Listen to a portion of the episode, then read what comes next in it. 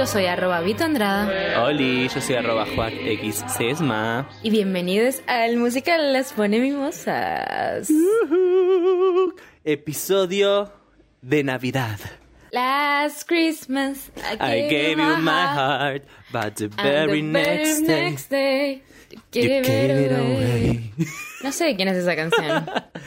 Es, es de una banda vieja, tipo Wham o algo así. Después la reversionó todo el mundo. Siento que la vi en Disney igual, estoy cantando la versión de Sí, Disney. sí, la cantó, la cantaba Hilary. Hillary, claro. La cantó Re. Hilary Duff, la cantó Lía Michelle en Glee, la cantó Miley Cyrus hace unos días, la cantó todo el mundo. Hoy vamos a hacer un especial entonces de Navidad, eh, porque sí, porque podemos, porque es nuestro podcast y yo soy muy fan de la Navidad, Joaca no, pero porque no la experimento. No la he experimentado, pues eh, Jewish Kid, pero sí puedo decir eh, que las películas de Navidad me gustan en general. Sí, mi madre eh, ul- hace varios años empezó a tener eh, lo que se llamaría una adicción de Navidad y este año se hizo una lista para ver cuántas películas veía antes de Navidad. Eh, ya va- iba por las cincuenta y pico, una cosa así. Upa. No, no, Bueno, es que no está viendo otra cosa que no sea películas de Navidad, le re gustan. Y le gustan tipo en cualquier momento del año, lo cual es Bueno, muy random. está bien, la banco. Mientras no vea el Expreso Polar, que la odio, todo lo demás me parece bien. Bien, entonces vamos a nuestra primera película eh, seleccionada, eh, pero también la ele- elegimos por eh, el momento en que se hizo, que es 1954, y estoy hablando de la película White Christmas. Bien. White Christmas. Eh, ¿De qué se trata? Son dos amigotes eh, que empieza la película que son unos- están en la guerra- Segunda Guerra Mundial y hacen son como unos artistas loquitos que hacen shows a los eh, militares para que sean felices. Eh, y, tienen un general que al final el general abandona su puesto, qué sé yo, bueno, bla. Pasan los años y ellos eh, se vuelven más exitosos, más famosos, productores de Broadway y esas cosas. Y eh, nada, se enamoran de dos mujeres eh, que son Betty y Judy. Eh, básicamente lo que sucede con, e- con ellos es que en verdad uno que es Phil eh, se enamora rápido de Judy y Betty y Bob es más difícil, como que es tipo, "Mm, todo bien, todo mal, todo bien, todo mal. Terminan yendo a un hotel después de un montón de cosas que pasan, que descubren que el hotel, el propietario era el hombre que había renunciado, el coronel este, eh, y nada, hacen idas y vueltas, hacen un show ahí, bla, bla, bla, bla, bla, bla. Básicamente la historia es como este coronel que también está medio venido a menos, entonces ellos los quieren levantar para que se anime. eh, y hacen unas cosas, unos shows, unas cosas en la tele, les piden a ellas que son muy famosas en Broadway que lo ayuden, ellas van, vienen, se pelean entre ellas, amigas, se pelean, se pelean, se amigan, bla, bla, bla. Termina, todos felices, todos enamorados, fin, no hay mucho más que eso, ¿no? Y terminan casándose los dos al mismo tiempo, mentira. en esta no, en esta no hubo casamiento. En esta, ah, no, porque medio que lo que pasa es que ellos esperan que nieve y no nieva, entonces como que no va a ser un éxito nada porque no nieva y la peli termina y nieva y todos dicen, oh, la nieve, la nieve. como... es el concepto. Mientras contabas eh, eh, el resumen bien resumido, eh, me iba acordando de partes de la película que había olvidado. Y eso que la vi hace dos días. Mi santo Dios. Eh, Em, compleja, complicada. Que- no compleja, complicada. No, compleja, para nada compleja, complicada, absolutamente. Bien, tenemos en el elenco a Bing Crosby, que ya le habíamos mencionado en eh, High Society, en el capítulo de Frank Sinatra. Está Danny Kaye, Rosemary Clooney y Vera Allen. Ellos son los cuatro protagonistas. Em, una peli que dura dos horas y tiene 17 canciones. Eh, un montón de canciones. Sí, es un montón, un montón de canciones. Eh, le hace honor a su nombre, White Christmas, la película de Navidad más blanca que van a ver en su vida. Sí. Eh, Estamos hablando... eso, ¿no? Estamos hablando No de eso, mucho. no pasa mucho, es tipo fin de guerra mundial, milicos, ellos eh, en el showbiz, después se olvidan de que habían sido militares y al final la escena emotiva es todo tipo... ¿Cómo es? I wish I was in the army, como yo dese- deseo estar en la armada y tipo... ¿en qué momento? Raro, sí. Pero ni siquiera ponen en tensión lo de la Segunda Guerra Mundial, ¿viste? No es que hacen como, uh, la Segunda Guerra Mundial, qué tremendo que fue. Es como, eh, Sí, eso ya pasó. pero lo que yo no entendía es que... O sea, la primera escena es en, en el ejército, en la guerra, y luego pasan al showbiz, showbiz, showbiz, el amor entre ellos, bla, bla, bla. La última escena de cierre emotivo es de nuevo el ejército. Y yo, yo me había olvidado lo del ejército a esta altura. Es rarísimo, Eh, es rarísimo. Vamos a los números eh, musicales, si querés. Eh, hay, un, hay un principio que muestran como esta eh, carrera del showbiz de Wallace and Davis, que son los protagonistas masculinos, eh, que hacen varias canciones, entre ellas Hit Wave de There's Nothing Like Show Business, eh, una peli que ya hicimos review, y me acordaba de Marilyn haciendo Hit Wave. Y hecha por un... Estaba mejor Marilyn. Sí, hecha por un chabón Estaba es rarísimo, Marilyn. es rarísimo. Estaba mucho mejor Marilyn. Y eso que Marilyn tampoco nos había gustado demasiado, ¿eh? Pero estaba mucho mejor que, que esta película. Y bueno, y también tiene la, el- la canción más famosa de todas, que es White Christmas, que después la reversionaron 40 millones de cantantes. Una- La versión más famosa creo que es la de Michael Bublé, si no me equivoco. Sí, es que Pero- en realidad esta eh, White Christmas está hecha para eh, una película del fines de los 30 o principios de los 40 que está Fred Astaire, que se llama Holiday Inn, que está que la música está hecha por Irving Berlin, entonces esta peli vuelve a estar también hecha con canciones de, este señor, eh, que es como muy reconocido en el showbiz, eh, con canciones, algunas ya, ya muy conocidas y otras nuevas. Eh, la música a mí me gustó, los números me gustaron, no es que no, porque de hecho estuve entretenida, pero volvemos a que la trama no era eh, cautivadora. Sí, y que tiene 40 minutos de más por, por, por lo bajo. Y hay un número muy lindo que a mí me gustó mucho que se llama, ah, muy lindo, me gustó, que se llama Sisters, que son ellas dos contando que son hermanas y son graciosas.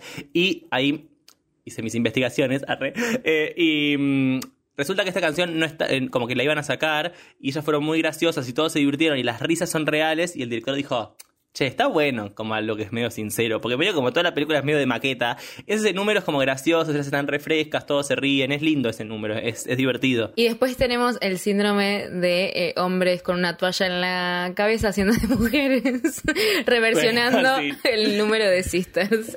Eh, Sí, sí, sí, rarísimo. A mí me rarísimo la, A mí me causó TikTok. gracia. Sí, sí, sí, sí.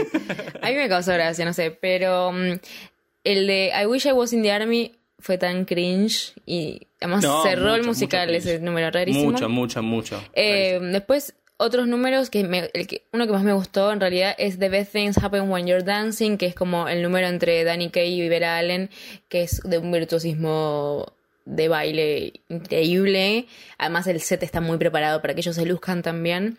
Eh, y, y realmente me gustó mucho. Como lo volvería a ver ese número, ¿entendés? No, sé- no es tanto para cantar esta peli, es más como para ver los números. No, sí, me parece que hay algo de muy de esa época que ya lo venimos hablando de que son como unos mega bailarines cantantes y que actúan un poco, porque era medio esa la onda Sí. en ese momento, ya lo hemos hablado mucho, y se ve acá cuando bailan y cantan comprás, viste, como que te enganchás y los ves. Ahora, cuando hacen los momentos de actuación, decís, mmm, Sí. mamita querida. Mismo eh, la pareja que tendría que haberse enamorado, que es Bing Crosby y Rosemary Clooney, no tienen química. No, cero química. Es rarísimo. Cero química. Y sabes que, bueno, esta es- en verdad iba a ser la secuela de Holiday Inn. Vienen de dos películas de Navidad anteriores, Holiday Inn y anterior Del cielo bajo una estrella.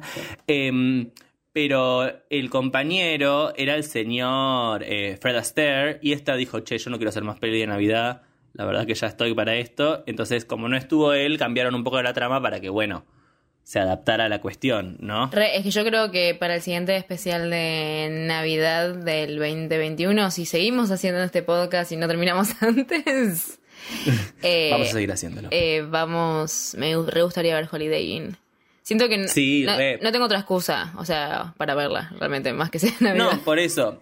Bueno, y, y tengo un par de chismes si querés A que los ver. cuente. Bien, primero, Vera Ellen no cantó ninguna canción. Eh, todas las, can- las cantó Trudy Stevens y la dobló. eh, que ya, ya ha pa- ya ha pasado en muchas sí, películas sí. Que, que hemos hablado. Pero acá de nuevo ella eh, no cantó.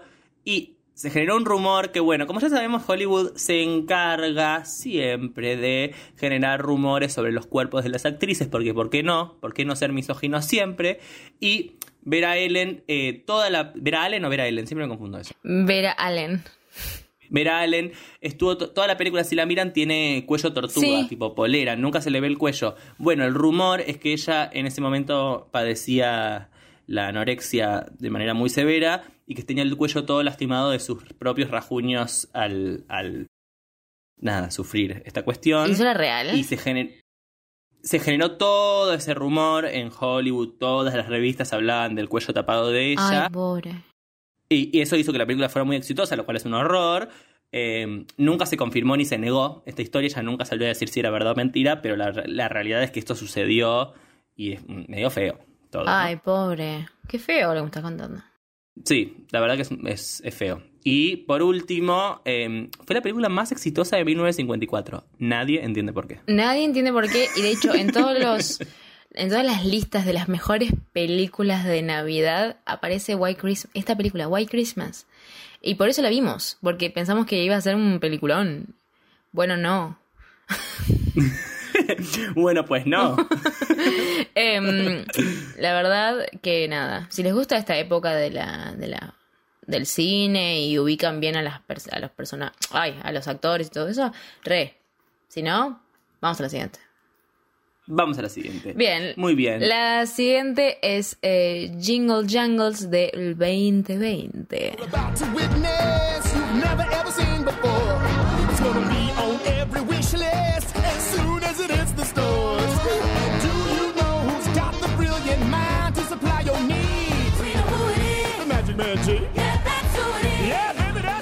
Muy bien. Acá vamos a como la película de Navidad más actual, como nos pareció que era interesante hacer esa comparación, y porque también tiene una cuestión muy interesante que es comparar a la película más blanca de la historia del mundo, que es White Christmas, con una película que intencionalmente tiene un elenco casi por completo afrodescendiente. Entonces, como un poco hablar de cómo ha pasado el tiempo, ¿no? Bueno, ¿de qué se trata Jingle Jangle? Eh, yendo al, al grano, es una historia que le cuenta una abuela a sus nietos en Navidad. La historia es sobre un inventor de juguetes que inventó un juguete que medio eh, está vivo, el juguete. Entonces, eh, nada, festejan, hey, va a ser muy exitoso, tengo un juguete que vive, se va a festejar y su asistente habla con el juguete y el juguete le dice, seamos vivos, robémonos toda la data y nos vamos y hacemos nuestra propia empresa. Efectivamente lo hacen, le roban todo. Pobre señor Jingle eh, se queda muy deprimido, está todo mal. Bueno, fla, pasan los años, el, el- se vuelve como el, juguetero más famoso del mundo, supermillonario, y él cae en la decadencia, se muere su esposa. Bueno, él tiene una hija, que la hija tiene una hija, etcétera, y pasan muchos años. Vienen a decirle, mirá, si no haces un juguete que sea exitoso en este último tiempo, se te termina el negocio. Entonces, bueno, en ese ir y venir, inventa un juguete nuevo con la ayuda de su nieta, que es como la que hereda ese don de inventar juguetes, que también es muy bueno. Se lo vuelven a querer robar los otros. Ahí se, se instala la disputa de, bueno, ¿qué pasó? ¿Qué pasó? ¿Qué pasó? Con la ayuda de la nieta recuperan este nuevo juguete y eh, hacen que se descubra la verdad sobre el otro, que lo llevan preso y finalmente él recupera su propio juguete, que es el que había convencido al otro tipo de que se vayan, pero lo reprograma para que no sea malo y sino que sea bueno por Bien. siempre. Fin. Como Juaca decía, decía recién, la- en medio de la explicación de por qué elegimos esta peli, eh, es porque eh, el elenco entero, o sea, hablando de protagonistas y extras y ensamble, eh, son todos o afrodescendientes o marrones.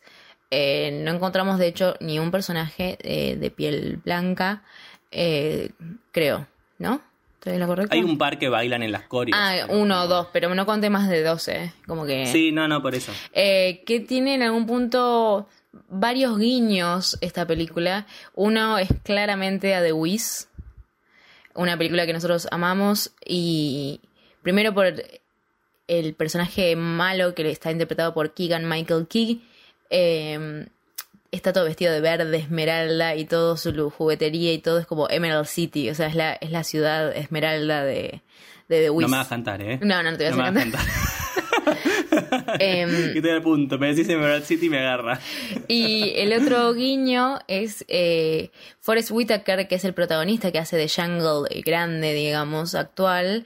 Eh, tiene un, eh, él fue actor en Black Panther, que es la película de Marvel, eh, en la cual la ciudad de Black Panther, paréntesis, la ciudad de Black Panther y toda la gente de la sociedad de Black Panther, eh, de Wakanda, tiene la capacidad de inventar cosas, como que tienen súper tecnología y todos son sus mega inteligentes y cosas así. Entonces lo que cuenta el director, que es David E. Talbot, es que justamente era un guiño a como ese nuevo valor o aporte al cine que le dio Black Panther, que es como los negros también podemos ser inteligentes y armar cosas, inventar cosas, no, no siempre tenemos que ser tipo el esclavo del 1800. Em, que me parece que como una mirada más sociocultural, me parece que son guiños que no sé si los ves, pero si buscas un poco en internet y ves entrevistas están, están buenas de saberlo porque que le dan un poco más de, de riqueza a la peli. Sí, de y de complejidad, ¿no? Digo, también tiene esto como de- del homenaje, que nada, incluso me parece que en un, año tan difícil como es el 2020, esta es una película que viene un poco como a celebrar algunas cosas, eh, que nada, este, este año tuvo mucha fuerza el movimiento Black Lives Matter y todo lo que pasó en Estados Unidos, que es eh, de público conocimiento, y me parece que un poco también esa peli viene a hacer ese gesto que es necesario, eh, y en ese sentido me parece que está buenísima. A ver, la peli insisto, es divertida. Sí, sí, ¿No? re. A, a mí me pareció. Es divertida, es llevadera, los números. Hay un par de números que están buenísimos, ahora lo charlamos. No me voló la cabeza, ni mucho menos, ¿no? Digo, me parece que es una película que está correcta, divertida, para, re para ver una tarde navideña. Re. Y más este año que no tuvimos muchos musicales saliendo en. En estreno, mejor dicho. Eh, hago un repaso del elenco. Es, eh, bueno, como decía, Forrest Whitaker, que era también en Black Panther está, es el que hace de Jungle. Está Madeleine Mills, que es la niña, la nieta, que está muy bien. Esas, son esas niñatas Muy tipo bien. de Broadway que cantan de todo y tienen como un sass, ¿viste? Como una energía de grande, pero miden 1.20. Sí, que acá hicieron lo que no hizo de prom. Escucharon nuestro episodio de la semana pasada, que eh, contrataron gente eh, que era acorde a lo que había que hacer en la peli. Luego tenemos, eh, como ya dije, a Keegan Michael Key, que también aparece en The Prom, haciendo como del malo. El secuaz del malo es Ricky Martin, eh, que es como un figurín, es una- un juguetito de madera que se cree, es español igual el personaje. Eh, Eh, Don Diego. Don, Diego se sí, llama el personaje. Se cree como capo de la vida. Y luego tenemos a Nika Noni Rose, que es la hija de Jungle. Es una película de dos horas, diez canciones. Los números están muy bien, muy bien. Eh, a mí me sorprendieron un montón. Son hermosos, o sea, lo que si hay algo que tiene muy lindo esta, esta, esta película, digo, tiene algo del universo de la juguetería, que ya hemos visto películas de juguetería, no sé, eh, Hugo hace varios años, digo, como hay películas de juguetería, siempre es muy colorido, muy como... Pero hay algo del arte de esta peli que es muy bello de ver y las coreografías son todas eh, impresionantes, las canciones están buenísimas. Bueno, a mí hay un número que me parece hermoso, que me imagino que vas a coincidir conmigo, que es el de El Malo, que cuando está como en- en- presentándose hace un número que empieza él cantando y después sucede toda una coreografía que es una joya esa, esa canción. El número que estás mencionando es Magic Man G. Eh, Magic Man She. eh, Porque como siempre vos te acordás los nombres de las canciones. Eh, no, todos. Hay dos números más, que es This Day, que es como el número de apertura que le da como presentación al mundo que vamos a ver durante dos horas. Eh, después Make It Work, que es la de la mujer cartera. Ay, es muy linda esa canción. Eh, Es muy linda. Que le quiere dar a Jungle y Jungle no le quiere dar y van ahí da y vuelta. No sé, me pareció como... Tiene corazón. Re, re tiene corazón, me parece que sí, me parece que son súper empáticos los personajes, me parece que es una historia re que vale la pena contar, que vale la pena ver. Me parece que todos están bien, todos, todas, todos actúan bien. Eh, no, no se cae, es una película larga y no se cae, como, como si nos ha pasado con otras. Digo, insisto, es una película muy llevadera, muy divertida. Tiene un mensaje lindo, es, es medio infantil, pero también es el público que busca. Es como ATP, es como familiar, digamos. Sí, sí, sí. No es. No, no. A la vez me parece que hay algo lindo de que es una película que incluso está catalogada como de género musical infantil. Pero no es, no tiene un lenguaje como medio mm, Sí, ña, ña, ton- ton- sí. tonto. Claro. Viste que hay algo de, de a veces cuando, cuando los, los materiales infantil tratan al, a, a la niña como si fuera una persona tonta. Y, y claramente eh, es interesante, ¿no? Como, como digo, tiene su, su complejidad esta película y está buenísimo. Porque nada, es como. Qué sé yo, la- es, es- eh, tiene un lindo mensaje, es re para ver en familia. Sí, es que, está bien. es que además no estamos acostumbrados, o al menos yo no estoy acostumbrada a, a este tipo de productos tan ATP y a veces me aburren un poco, pero particularmente esta no me aburrió. Como siento que si la engancho en la tele está bien, es de Netflix, no voy a enganchar en la tele, pero si la engancharía en la tele... Para eh, pensar qué pasa con las pelis de juguetería, ¿no? Que siempre terminan estando buenas. ¿Qué otra película de juguetería hay? Hugo, Hugo, Hugo Cabré. No la vi, Ah, no la vi. ¿no la viste? No le digas a nadie, pero no la vi. Mírala, mírala. Em, no, vos dijiste juguetería yo me acordé la de Arnold eh, Schwarzenegger, que re podría ser un musical eso, no sé si ya lo es. Re. Pero re podría Y ser un musical. Y Toy Story. Y las películas de Legos, no sé, me, se me va para ese lado. Bueno, em, hay que ponerle puntaje a todo esto. Muy, muy cierto. Empecemos por eh, White Christmas. White Christmas, I O- you la. Navidad más blanca de tu vida. Eh, ¿Cuánto le pusiste? Tres. Eh, mm, sí, yo también. Remil stories, ¿eh? Pero es que claramente no somos yankees. Entonces, No, hay algo que, o sea, gran parte, a pesar de que nosotros estamos haciendo una review bastante yankee, y lo sabemos, eh, hay algo de la cultura que no nos representa y White Christmas es una de esas cosas. Em, y vamos entonces con Jingle Jangle. Eh, yo a Jingle Jangle le puse un 7. Ok, no, yo le puse un 6, está aprobada. Está aprobada, no sé si me parece guau. Bueno, bien. Estamos bien. Pero me parece que está reaprobada y la volvería a No, re a es, ver. que, es que yo.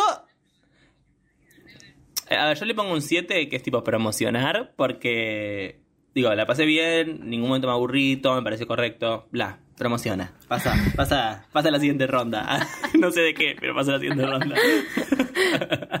Bien, entonces eh, hasta acá hemos llegado. Nos encuentran entonces en Instagram. ¿En dónde? En Instagram como arroba elmusical.lpm. Eh, todos nuestros eh, episodios están en Spotify o en Anchor. Cualquier peli que deseen ver nos pueden mandar DM y nosotros les decimos dónde las pueden ver. A mí me encuentran entonces como arroba Vito Andrada.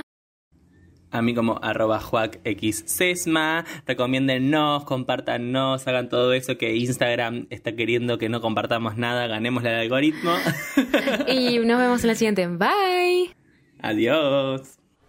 What a bright time, it's the right time to rock the night away.